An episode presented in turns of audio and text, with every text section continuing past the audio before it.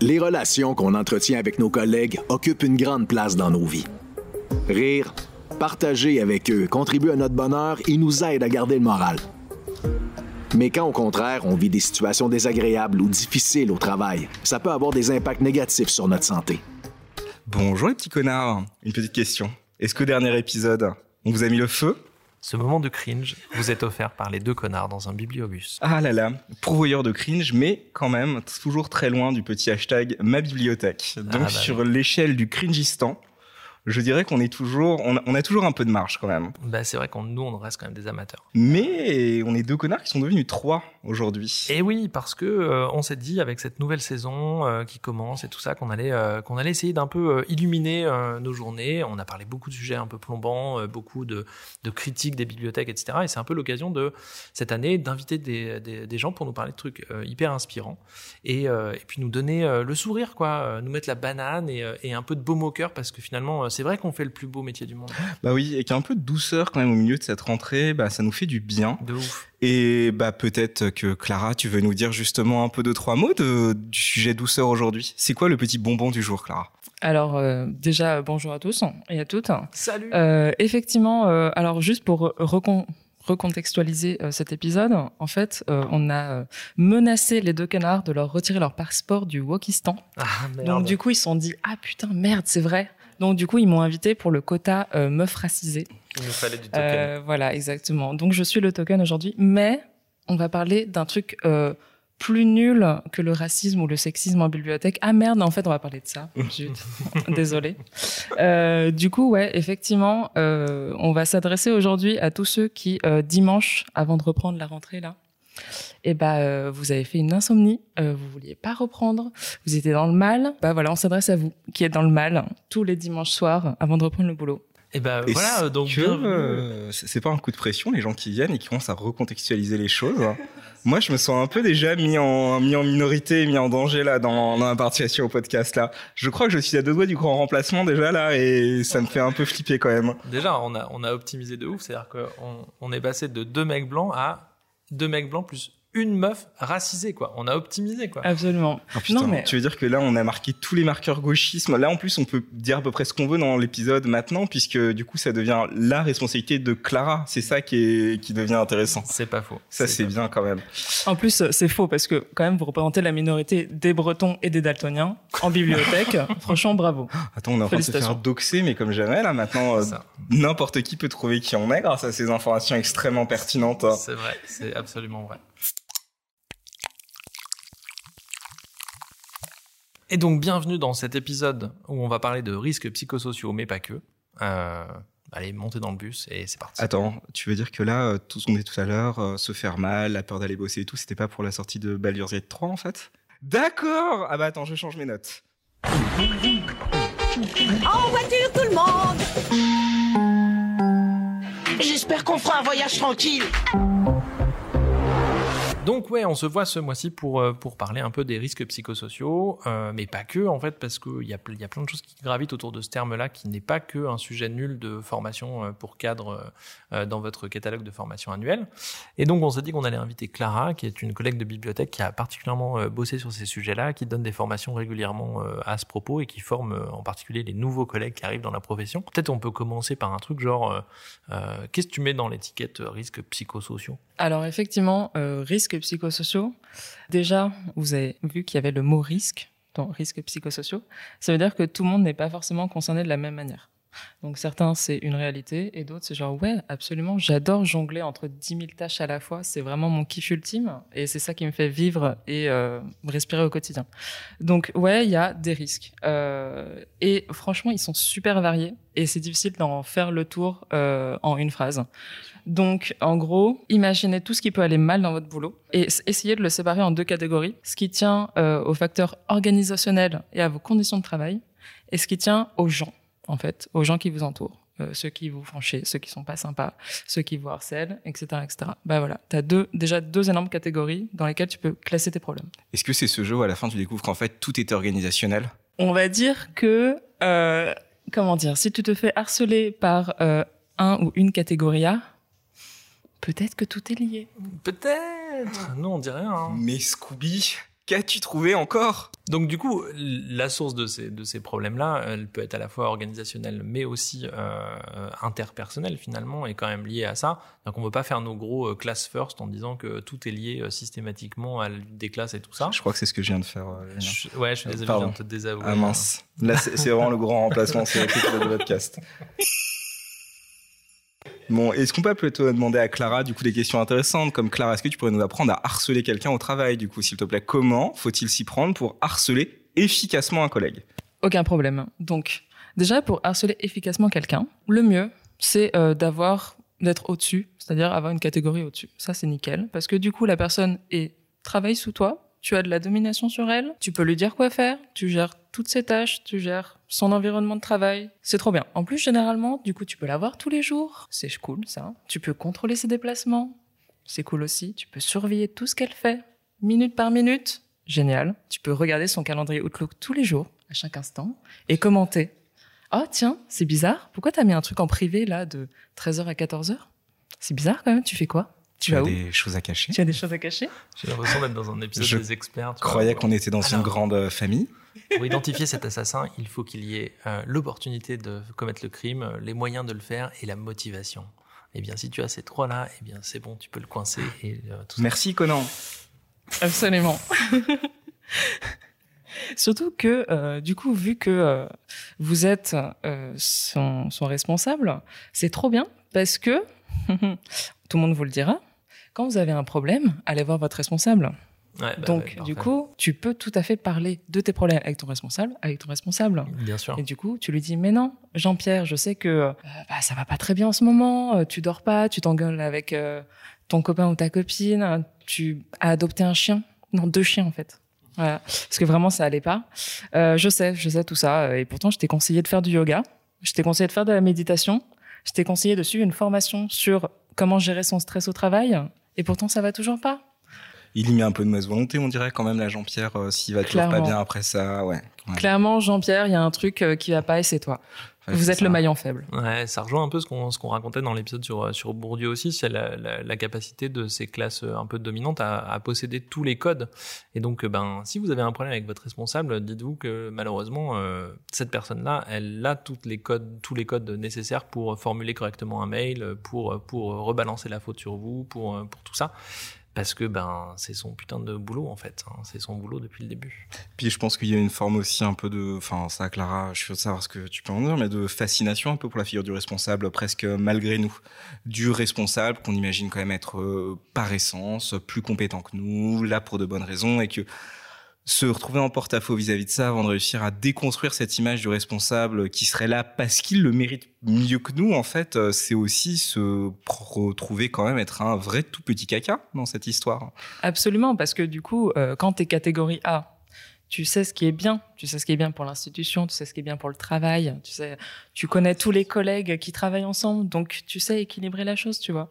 Et donc forcément, euh, quand Jean-Pierre il va te voir, il te fait ah mais écoute, euh, concernant mes conditions de travail, bah j'aime pas trop le fait d'être isolé de mes collègues parce que mon bureau il est au dernier étage, sans ascenseur, je suis tout seul, euh, c'est dur d'aller voir Geneviève, ma pote, qui vit au premier étage dans son bureau. Et là où Jean-Pierre fait chier, c'est que ce ah genre oui. de destin, ça te fait devenir Harry Potter. Et là, quand même, euh, Jean-Pierre, euh, encore une fois, il met des mauvaises volontés, mais pardon, excuse-moi. Absolument. Donc Jean-Pierre, il refuse d'être Harry Potter sous l'escalier. Et en plus, il te dit euh, Ouais, mais franchement, en plus, là, tu m'as donné trop de tâches. Enfin, je peux pas tout gérer en même temps et tout. Mais toi, tu sais ce qui est bien pour Jean-Pierre. Donc tu lui dis Écoute, Jean-Pierre, déjà, tu fais chier parce que le bureau, on n'a pas le choix. On peut pas faire autrement. Si t'es au troisième étage sans ascenseur et que t'es loin de Geneviève, ben, c'est comme ça. On peut rien y faire. C'est Et- pas de ma faute. Et je respecte la réglementation. C'est-à-dire que tu as quand même accès à un point d'eau, tu as accès à un bureau, tu as de, une chaise, tu as du réseau. euh, euh, tout ce qu'on doit le faire euh, selon la loi, euh, on le fait. hein. Pas de problème. Absolument. Et concernant tes tâches, Jean-Pierre, franchement, écoute, écoute, sois aie un peu d'empathie pour moi. Tu sais bien qu'on a perdu trois collègues ce mois-ci, qui sont partis. Et ils en ont... C'est juste qu'ils n'arrivaient pas. Bon, écoute, je leur ai demandé de suivre la formation aussi stress et gestion du, du, temps. Euh, ils l'ont suivi, mais ils sont quand même partis. Bon, écoute, hein, c'est de leur faute. Hein, voilà, c'est les maillons faibles aussi. Euh, mais du coup, euh, ça fait que bah, le travail il doit être fait, Jean-Pierre. Donc du coup, toi, t'es là, on s'entend bien, on est potes. Tu es une personne compétente. Bah, let's go. Tu fais le travail de ces trois personnes, ok Il y a aucun problème. C'est pour toi. Et puis la polyvalence, c'est positif, tout ça, ça t'apporte du bonheur dans la vie. Ah, Là, c'est parfait.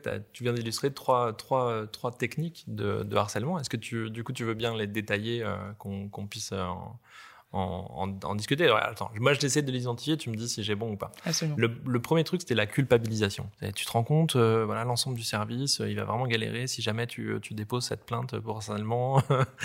Euh, si tu te barres, si tu acceptes pas de faire tes 48 heures au lieu de faire tes 35. euh, Enfin, voilà. Absolument. Bah, surtout la culpabilisation euh, d'avoir trop de travail, parce que tout le monde sait qu'on fait ça par passion, on adore notre travail, c'est trop trop bien. Et donc du coup, si Jean-Pierre, eh bah, il kiffe pas euh, venir au boulot tous les jours parce qu'il a beaucoup de travail, du coup, effectivement, culpabilisation. Et puis aussi la culpabilisation concernant les pauses et les potes au travail. Bien sûr. Parce que si tu as envie de faire des pauses, si tu as envie d'aller voir Geneviève pour papoter autour d'un café, mais que du coup tu peux pas parce que un, tu as trop de travail et deux, tu es au dixième étage sans ascenseur, eh ben c'est ta faute en fait. Pourquoi tu voudrais avoir des temps de pause euh, sympathiques au travail? C'est chelou quand même, non? ça, veut dire quoi euh, S'épanouir au travail?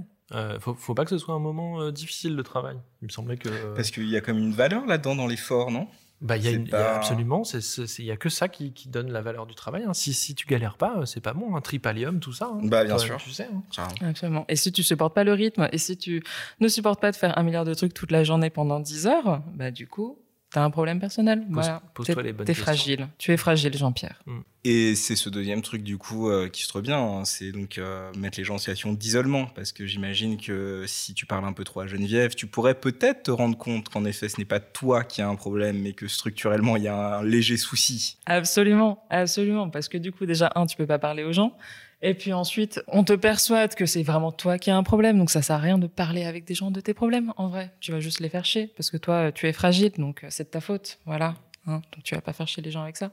Alors que au contraire, ce qu'il faut faire, c'est en parler le plus possible avec tous tes collègues avec qui tu t'entends bien. Parce que vous allez vite vous rendre compte que vous avez les mêmes problèmes. Parce que vous travaillez ensemble dans la même structure. Et puis un des troisième, un ressort euh, que tu évoquais, c'est le fait de se dire, euh, regarde, moi je suis dans les clous, je te donne une liste de tâches, elle correspond à ton statut, à ton grade, à ta paye, à ton machin.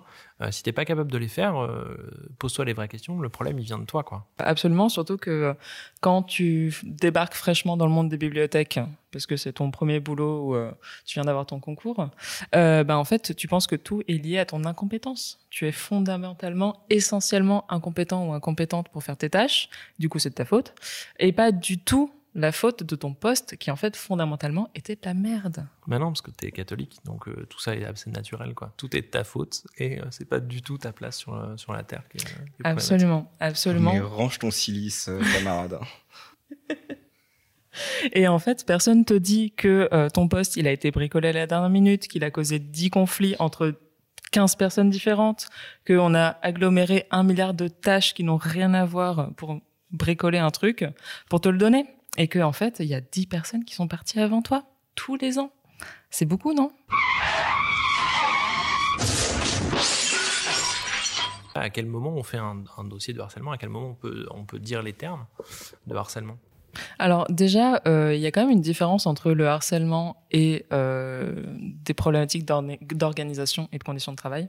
Parce que du coup, euh, tu peux juste avoir trop de taf parce que c'est la merde, sans pas bien t'entendre avec ton responsable ou tes collègues ou quoi que ce soit. Euh, mais parfois, c'est effectivement, ça va ensemble.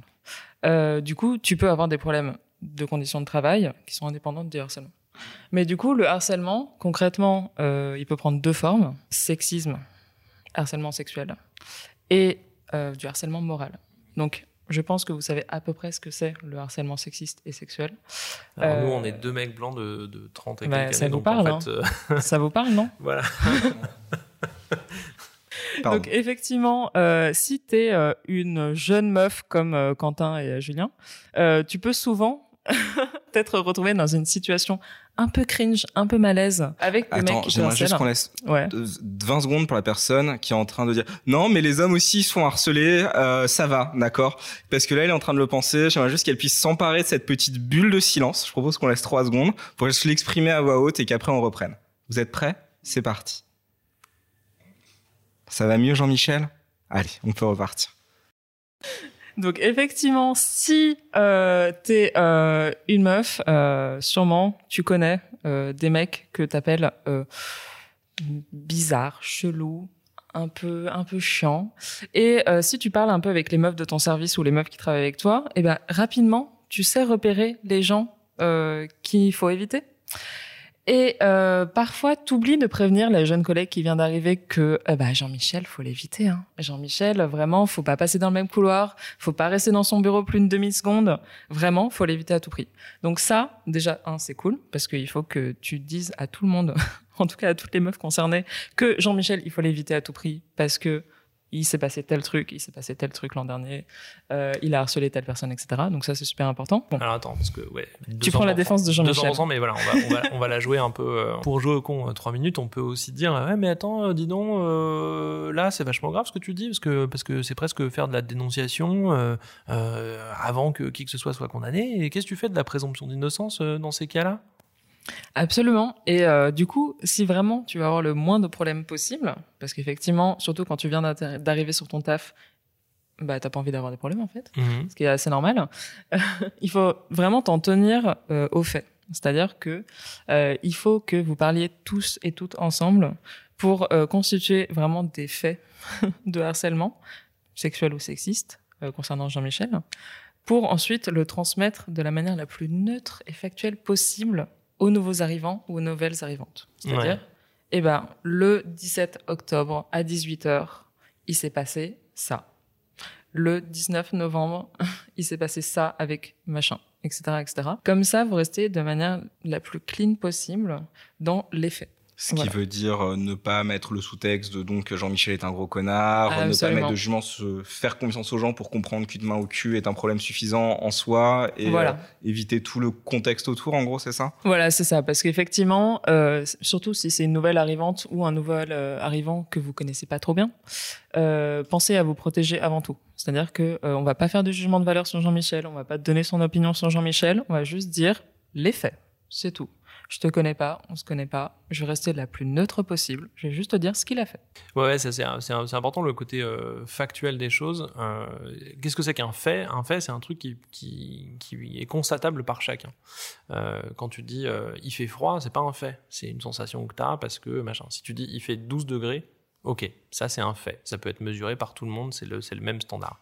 Donc dans, les cas de, relations interpersonnelles euh, euh, au travail, c'est un peu pareil. C'est exactement ce que tu disais. Il y a eu euh, tel mail qui disait tel truc. Il y a eu telle remarque sur tel truc. Il y a eu tel geste déplacé, tel machin à tel jour. Ce qui veut dire aussi, ce qui nous amène peut-être à un autre conseil qui est euh, garder des traces de tout, euh, prendre des notes de tout et, euh, et voilà et constituer un peu euh, comme ça des, des, des- des petites références quand on sent que ça, ça pue la merde euh, la situation quoi. Puis j'imagine aussi qu'avec euh, tous ces faits, il y a le côté en plus, tu parlais de l'importance du fait d'en parler autour de soi, mais je pense que ça peut aller assez vite en fait qu'un fait devienne une impression quand tu es laissé seul avec ce fait. Que ce qui peut être euh, une, clairement une main au cul peut devenir un euh, peut-être qu'il a pas fait exprès, peut-être qu'il m'a frôlé, peut-être que et ainsi de suite. Et je pense que là-dessus, on peut aussi se retrouver dans une situation où on commence à s'auto-convaincre que puisque c'est impossible que ce soit ça, bah ça ne peut donc pas être ça. Absolument. Et euh, en fait, on se rend vite compte que, par exemple, je sais pas, il y a une meuf qui a reçu euh, un SMS d'avance euh, d'un mec. Voilà. Donc elle se dit bon bah écoute, j'étais absolument sublime ce jour-là, je lui en veux pas. Allez, ça passe. Puis ensuite, tu, tu parles avec d'autres meufs et tu te rends compte que ce mec, en fait, il fait ça à tout le monde. Il envoie vraiment des SMS systématiquement pour draguer des gens, pour inviter à boire des, des verres, etc. Et là, ça commence à faire beaucoup quand même. Et si tu parles pas aux autres personnes de cette personne-là, eh ben, tu penses que c'est juste un fait isolé et que c'est pas du tout euh, systématique et qu'il le fait pas avec tout le monde et que du coup, ça nécessite une intervention générale et une constitution d'un dossier un peu plus béton du style, bah regarde, voilà, il m'a envoyé tout ça comme SMS, il m'a envoyé tout ça comme mail, euh, il m'a dit ça dans le couloir, etc. Et euh, c'est vrai que euh, si tu le fais pas tout de suite, eh ben, t'as tendance à minimiser ce que t'as ressenti et tu dis non mais c'était moi en vrai il l'a pas dit si méchamment que ça ou non en vrai peut-être que j'ai mal compris son attention j'ai pas entendu j'ai pas compris le sous-entendu non non. C'est mon problème. Ben non c'est pas ton problème c'est factuel. Du coup, qu'est-ce qui va le caractériser, ce fait de harcèlement sexiste ou sexuel? Si on parle de constituer des dossiers, à quel moment tu sais que tu as un dossier donc qui suffit? Dès la première occurrence ça vaut la peine de le noter quelque part franchement. C'est-à-dire que, par exemple, il t'arrive un truc d'une personne que d'un mec que tu vas de rencontrer dans ton boulot. Euh, bah écoute, tu le notes. Voilà, tu le notes quelque part, tu le mets dans ton dossier random euh, divers de trucs. Comme ça, si jamais tu recroises cette personne et qui te fait la même chose, ou que euh, tu parles avec une autre meuf et elle te dit ah ouais moi aussi il m'a fait ça, eh c'est bizarre, c'est drôle. Moi j'ai là dans mes papiers un truc qui s'est passé le 11 septembre euh, 2021. Voilà. Est-ce que on peut le mettre ensemble? Et ouais, ce qui est- je pense que ce qui est, ce qui est aussi important de, de bien comprendre, c'est que là, on a des exemples qui sont, qui sont assez euh, larges. Une main au cul, c'est très grave. C'est au-delà de, des, des premiers signaux d'alerte, quoi. Euh, des, recevoir un SMS euh, d'invitation ou etc. dans un, dans un contexte qui ne qui le laisse pas du tout présupposer, ça c'est aussi euh, un signe avant-coureur qui est, qui est très important de noter. Donc euh, pas uniquement des agressions. Euh, les agressions, c'est très grave et il faut les traiter euh, immédiatement. Mais tous ces petits signaux euh, avant-coureurs de, de harcèlement, ils sont aussi euh, extrêmement importants et on peut agir dès ces signaux-là sans attendre qu'il y ait agression. Exactement. Il faut surtout pas attendre qu'il y ait agression avant de faire quelque chose. Et je pense que ce que, de la même manière qu'on laissait trois secondes tout à l'heure sur euh, là, euh, ah oui, mais du coup aussi les hommes se font agresser, si on laisse à nouveau trois secondes autour de oui, mais elle est où la part de la séduction maintenant sur le lieu de travail? Elle est où? Bah, moi, je te propose d'aller te faire foutre. Ce qui est au demeurant, je pense, la bonne réponse. Mais euh, puisque j'ai l'impression que c'est le truc qui revient tout le temps dès qu'on est sur ce truc-là de ce n'était pas du harcèlement, c'était de la séduction, ou alors, euh, enfin bon, je vois bien que je la mets un peu mal à l'aise, mais bon, euh, on est quand même, euh, on est quand même méditerranéen et français, tu vois. Alors peut-être qu'elle fuit dès qu'elle me voit passer dans le couloir, ou alors qu'elle me voit jamais toute seule, mais elle a une pudeur, vous savez, c'est normal, c'est une qualité féminine. Oui, j'ai embrassé cette joueuse de foot euh, de force, mais j'ai bien senti que c'était euh, que c'était consenti finalement. C'est quoi du coup ce qui permet de se dire que là, on est déjà dans quelque chose, on sait que ça pourrait être caractérisé comme du harcèlement et qu'on risque pas de se prendre, euh, bah non, non, mais c'est juste Jean-Michel est dans de la drague lourde, quoi. Enfin, en fait, tu vas te prendre Jean-Michel et dans la drague lourde. Quoi qu'il arrive, tu auras Ouais. ça comme, comme premier truc. Mais euh, je pense que c'est ce que tu disais, c'est le, le- la première notion un peu de malaise, de euh, ça n'a pas sa place dans le contexte de travail. Même si, euh, même si t'as pas le même curseur que tout le monde, ça vaut le coup de le noter. Et ça vaut le coup surtout d'en parler pour dire, hey, j'ai eu cette interaction-là avec, euh, avec Jean-Michel, euh, c'est chelou ou, pas? Et, c'est en, en en discutant, en le confrontant avec d'autres expériences, que là, il pourrait y avoir euh, une facilité à, se dire, ok, ça, ça vaut la peine de constituer un dossier, d'aller voir quelqu'un, euh, de consulter médecine du travail, psy du travail, euh, euh, supérieur N plus 18, euh, ce qu'on veut. Enfin voilà. Surtout, il faut enlever euh, Jean-Michel est relou ou euh, Jean-Michel a un comportement particulier ou Jean-Michel est particulier euh, de votre vocabulaire en fait, parce que euh, il faut quand même commencer à mettre euh, les mots sur les mots, appeler un chat un chat et euh, arrêter de dire que Jean-Michel est juste euh, un snowflake en fait, parce que c'est pas ça. C'est un harceleur sexiste et sexuel. Voilà, il faut mettre les mots sur les mots. Basé. Et du coup, là-dedans, le premier outil, c'est notre sentiment de malaise? Face à ça. Parce que, évidemment, j'imagine que le panel du harcèlement est tellement large qu'on peut pas avoir une, euh, disons, une codification de tout ce qui peut faire harcèlement. Donc, le premier truc qui donne mais c'est quoi? C'est ce sentiment de malaise Alors, euh, pour parler du harcèlement moral, c'est vrai que c'est beaucoup plus dur à définir. C'est pour ça qu'on a commencé par le harcèlement sexiste et sexuel, parce que si t'es une meuf, tu commences à savoir un peu à quoi ça ressemble. Euh, mais par contre, le harcèlement moral, eh ben pas forcément. Parce que c'est plus euh, difficile à définir, c'est plus vicieux parfois, c'est plus pernicieux.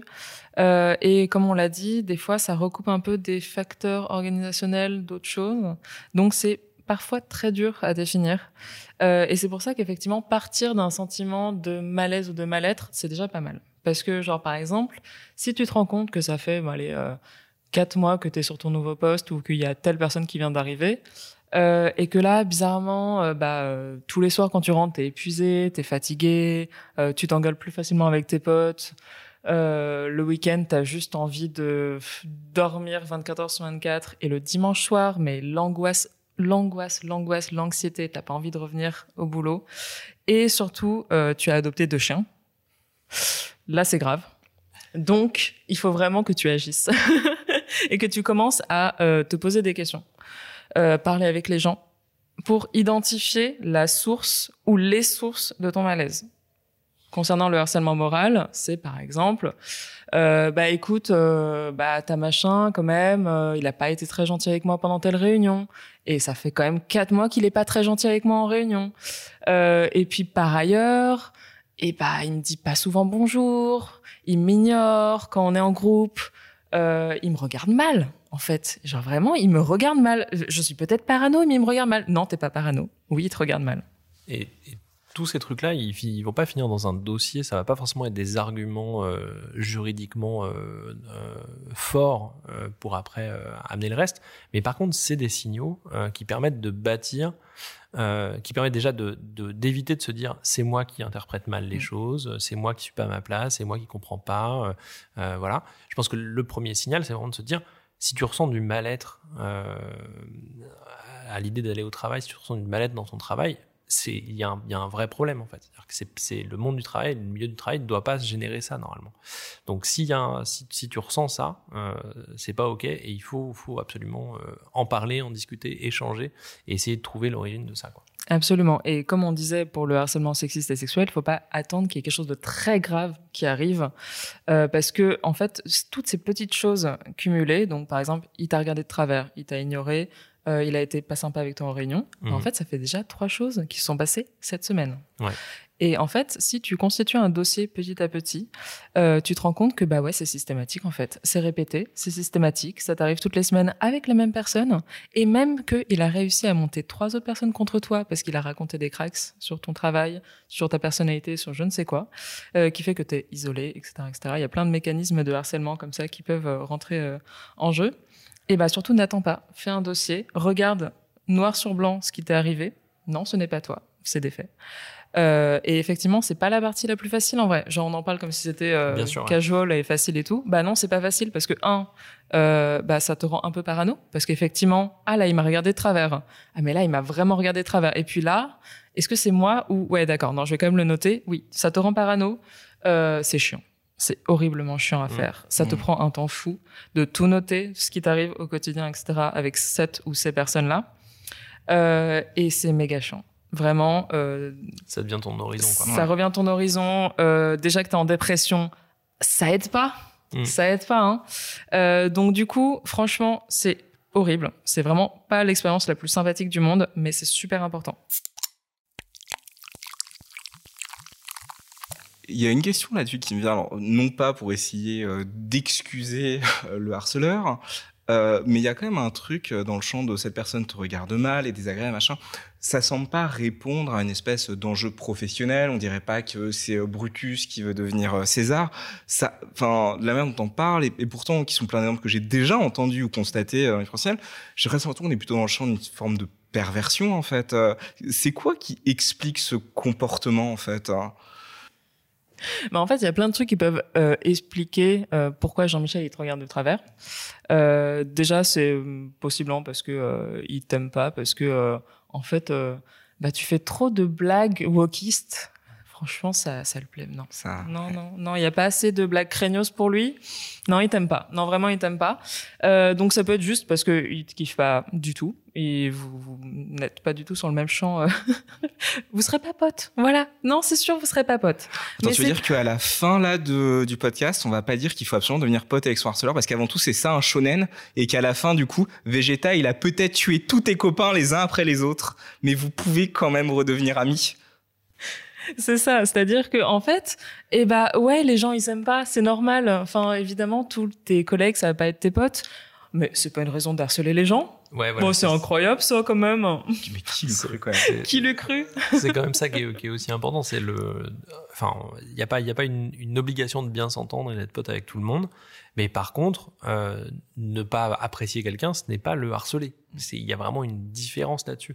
Et avoir un traitement qui soit, euh, qui soit dans la méchanceté, qui soit dans l'injustice, qui soit dans l'ignorance, qui, qui donc qui fasse qui génère, qui pousse euh, la personne en face de toi à le mettre dans des états euh, psychologiques euh, de, de détresse, etc. Ça, c'est un, c'est une autre paire de manches. Quoi. Tu peux ne pas apprécier quelqu'un sans forcément lui pourrir la vie. Je pense que c'est important du coup de voir la corollaire que se comporter comme un connard en fait de bas étage sur ton lieu de travail, à simplement être dans des codes sociaux de la méchanceté donc, ça peut constituer en longueur du harcèlement en fait. Bien sûr, ouais, bien sûr. Il n'y a pas genre juste ah mais Jean-Michel il est comme ça, euh, ça fait 40 ans, t'arriveras pas à le changer. C'est, tu sais c'est quoi le truc? Ah oui, c'est un ours, tu sais. C'est un Ouais. peu un ours. Un Voilà, ours. Bon, il dit jamais bonjour aux gens, il est désagréable et il t'a claqué la porte au visage, mais Jean-Michel, il a son. Tu sais, c'est un peu comme euh, l'enfant là qui a récupéré un marteau et qui est en train de mettre des coups euh, sur euh, sa sœur. T'es en mode ouais. Mathéo, il a du caractère quoi. Pourquoi il s'appelle évidemment Mathéo Bah parce que quand j'ai parlé du marteau, les gens savaient déjà qu'il s'appelait Mathéo. Enfin, sûr, tu vois, c'est une évidence. C'est sûr quoi. Ça vaut aussi avec le il est attachant. Ça, euh, vous, vous savez.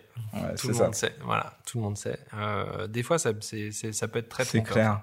Il m'a fait la gueule pendant deux semaines, mais quand même hier, il m'a offert un café et puis il m'a dit que là, sa vie perso, euh, ça se passe pas très bien, tu vois.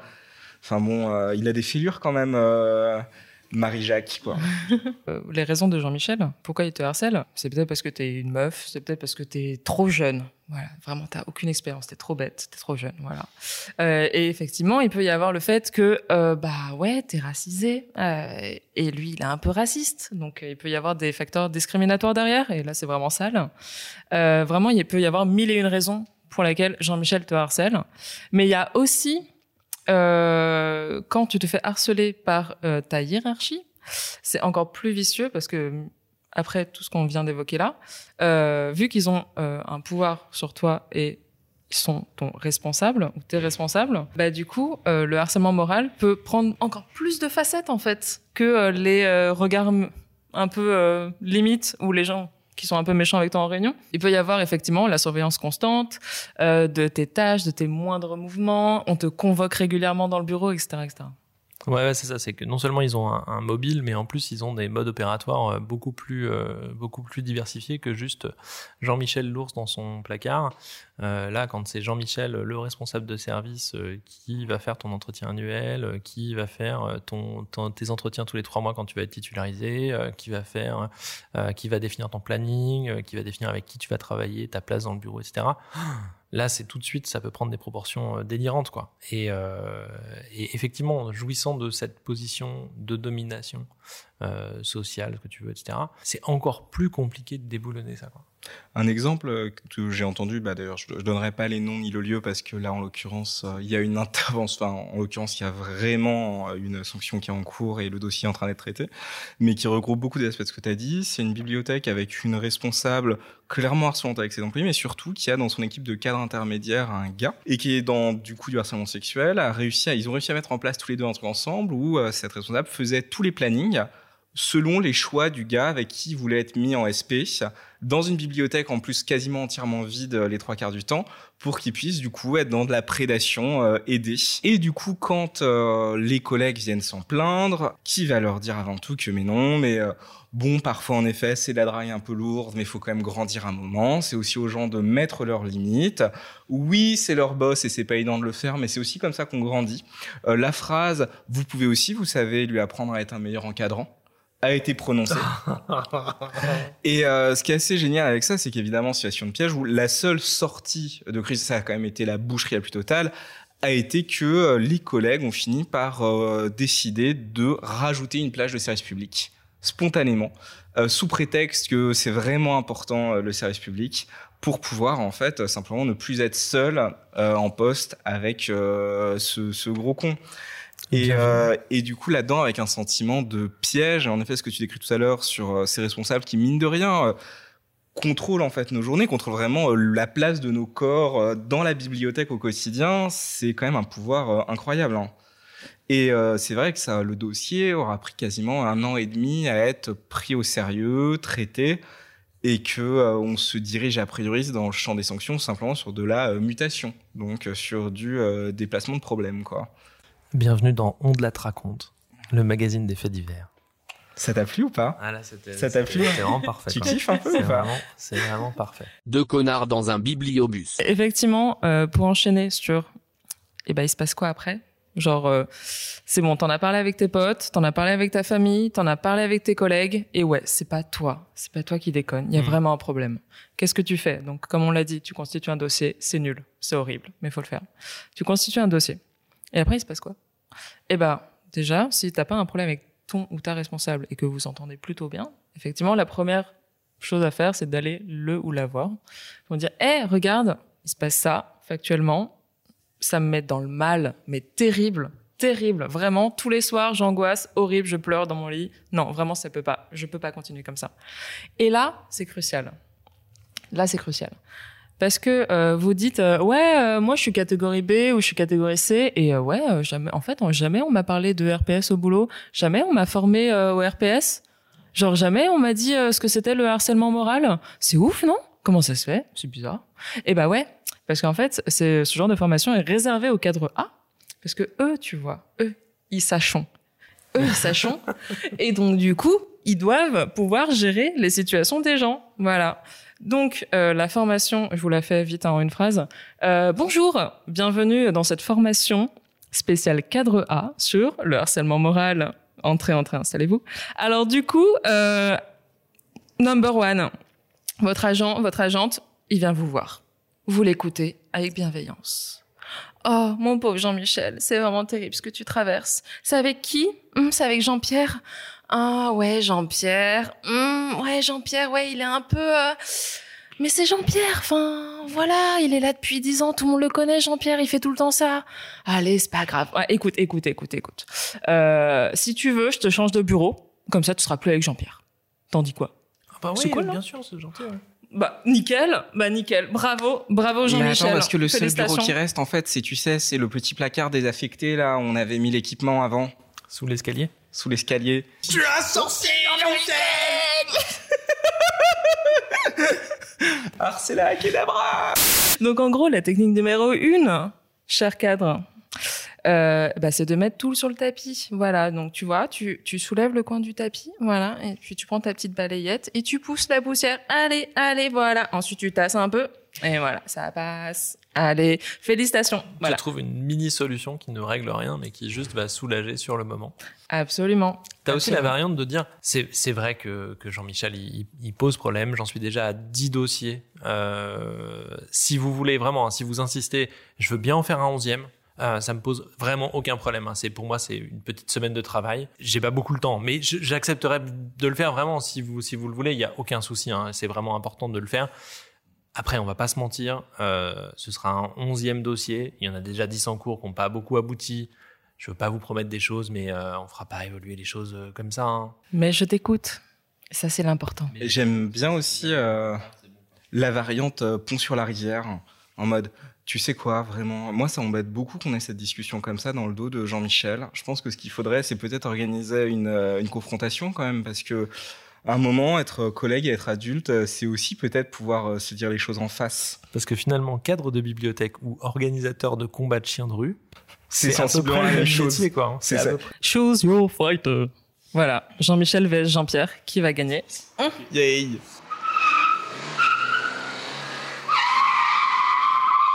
Mais c'est quoi la bonne réaction du coup? Cadre A qui nous écoute, comment est-ce que tu devrais t'y prendre? Oh là là. Eh ben déjà, euh, effectivement, là t'as Jean-Michel qui vient te voir et qui dit que ça va pas du tout et qui dort plus. Eh ben en fait c'est sérieux. Bah c'est voilà, Bah, juste c'est sérieux et prends-le sérieusement.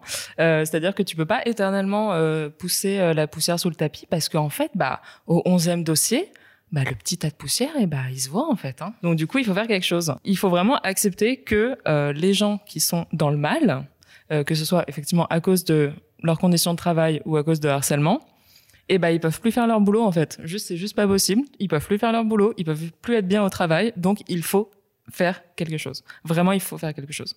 Et à partir de là, il y a plein d'acteurs euh, que tu as résumé tout à l'heure. Donc la médecine du travail, euh, le La médecine travail, prévention. Et les syndicats, ex, peut-être euh, Ouais, les ex CHSCT. C'est ça. Donc en gros, euh, médecine de prévention, euh, faire euh, inscrire un truc au registre santé et sécurité au travail. Ouais, le registre Donc, hygiène euh, et sécurité. Voilà, qui sera pris en compte par le, le nouveau euh, CHSCT, euh, les syndicats, vous faire accompagner, euh, et la DRH.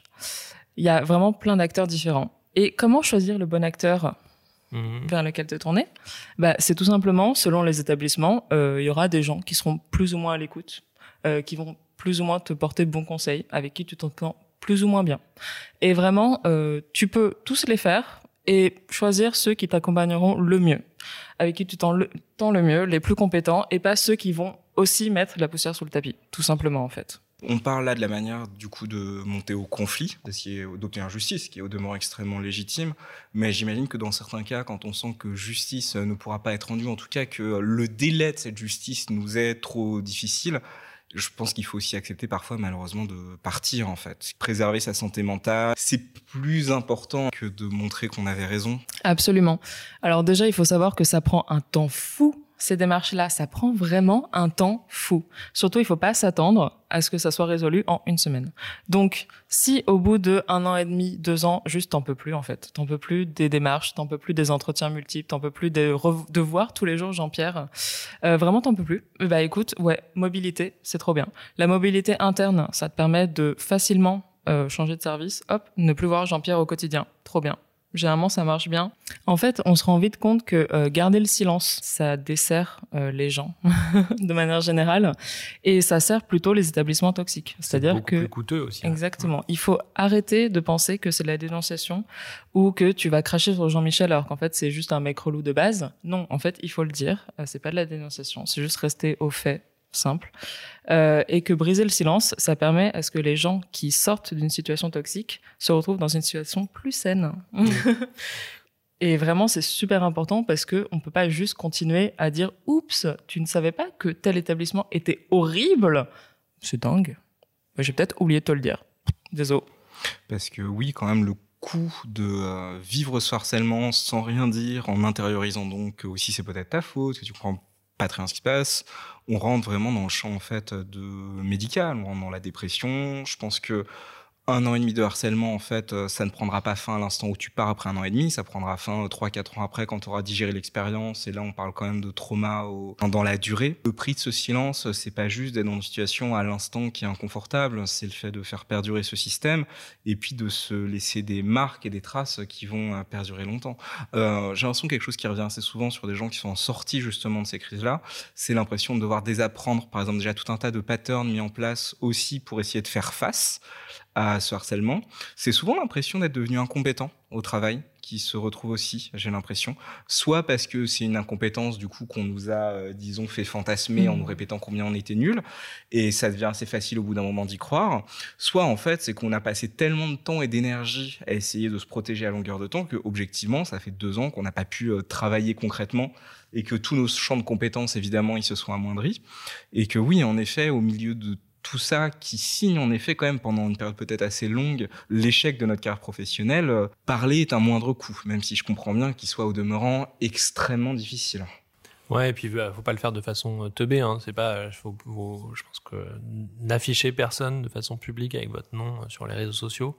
Hein, on le fait pas comme ça. On est beaucoup plus malin que ça. On se fait des listes, on se fait des boucles, on se fait des groupes privés dans lesquels on échange avec des collègues. On le fait de façon le, le plus pseudonymée possible pour éviter que des choses retombent sur euh, sur les mauvaises personnes. Et, euh, et voilà. Mais euh, on ventile, on ventile cette information parce que la clarté, la transparence, elle est fondamentale dans, dans la lutte contre ces trucs-là. C'est ça. En gros, euh, pour s'il faut résumer, faut pas rester seul. Mm. Faut en parler et être transparent avec les gens. Et euh, surtout, surtout, surtout, surtout, c'est pas de votre faute. Voilà. Ouais. Donc c'est pas de votre faute. Faut arrêter de culpabiliser. Faut arrêter de penser que c'est vous qui êtes trop faible pour supporter le monde du travail. Parce que le monde du travail, c'est comme ça après tout. Hein, c'est dur. Hein, voilà. Euh, bah non, en fait. Bah non. Euh, vous n'êtes pas obligé de souffrir au travail. Euh, et surtout agissez euh, le plus vite possible. Voilà, avant que vous soyez trop abîmé pour déjà un ne plus faire quoi que ce soit parce que vous êtes déjà au fond de la dépression donc il n'y a plus rien à faire Euh, et deux justement ne pas avoir un PTSD de 10 ans après ça On avait fait un épisode sur la toxicité, parce que les situations de harcèlement, elles peuvent être aussi vécues par des cadres euh, intermédiaires qui sont harcelés par leurs supérieurs, etc. Tous ces conseils-là, ils s'appliquent à vous. Hein. Prenez en compte, agissez dans ce truc-là, parce que parce que c'est trop facile après de reproduire un schéma et, euh, et que le harcèlement que vous subissez, vous le vous le répercutiez sur sur les agents qui sont euh, dans votre équipe. Hashtag ma bibliothèque. mais du coup euh, Quentin Julien À force de faire votre podcast là depuis un an et euh, dire aux gens de droite que bah, ce qu'ils font c'est pas bien, c'est pas un peu du harcèlement de gens de droite? Euh, Bah non, parce que nous on est de gauche et on est gentil. Ouais, c'est ça. Donc du coup, euh, le, le c'est pas la même chose. Le harcèlement euh, quand t'es de gauche, c'est euh, c'est être, être militant. C'est ça. Euh, c'est ça. Que quand t'es de droite, donc que t'es méchant, là c'est du harcèlement. Exactement, c'est ça. Et c'est important de voir la nuance. Et je sais que parfois c'est pas évident, mais nous vu ouais. qu'on sait qu'on est de gauche Ouais. donc gentil, on peut. Tu vois, Ouais, c'est voilà, c'est technique, c'est technique. Voilà, faut faut pas se tromper. Et après, du coup, tu peux conseiller à Jean-Michel d'aller courir sur le quai de la gare de Lyon en se prenant le mur et en hurlant J'arrive, Poudlard Mais quand après il a une commotion cérébrale, c'est pas du harcèlement. Parce que toi, t'es de gauche.